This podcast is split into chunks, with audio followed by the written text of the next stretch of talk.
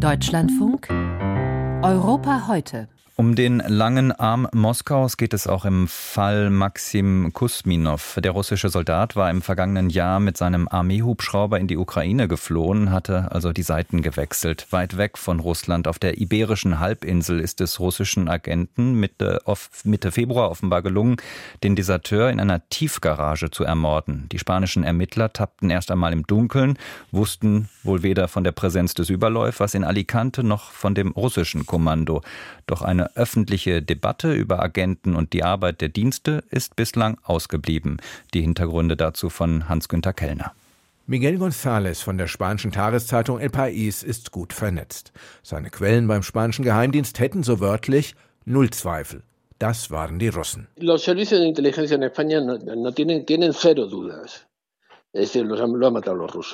González meint die Täter des Mordanschlags auf den russischen Deserteur Maxim Kusminov, der im August mit einem Armeehubschrauber in die Ukraine geflohen war. Der Grund, dass man sich in Spanien so sicher ist, sind die wiederholten Drohungen aus Moskau gegen den ehemaligen Soldaten, und dann ist da die Art, wie die Nachricht schon kurz nach der Tat in die Welt kam. Das meldete zuerst eine pro-russische Webseite aus Italien, die kein Mensch kennt, unter Berufung auf die spanische Guardia Civil.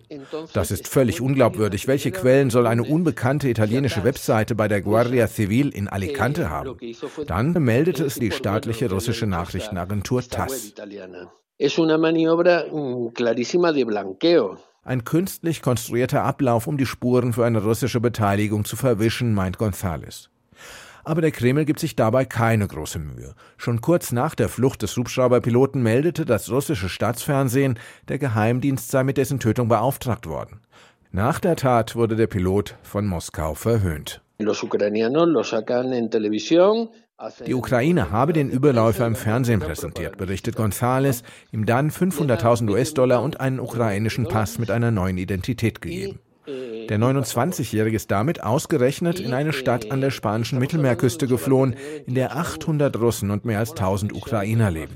Dann, sagt der Journalist von El País, habe der Pilot auch noch seine Freundin in Russland angerufen und ihr gesagt, sie solle zu ihm nach Alicante kommen. Für den russischen Geheimdienst dürfte es also nicht schwer gewesen sein, den Überläufer zu finden. Die spanischen Behörden waren González zufolge dagegen nicht informiert. Sie gingen zunächst von einem Verbrechen zwischen kriminellen Organisationen aus, wussten auch gar nicht, dass der Flüchtling in Spanien war. Sie wurden auch nicht auf die Täter aufmerksam, die eigens für den Mord eingereist seien und das Land inzwischen auch wieder verlassen haben sollen.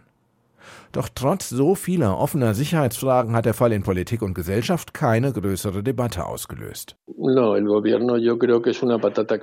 Für die Regierung ist das eine heiße Kartoffel. Sie weiß nicht, wie sie reagieren soll. Welche Möglichkeiten hat sie schon?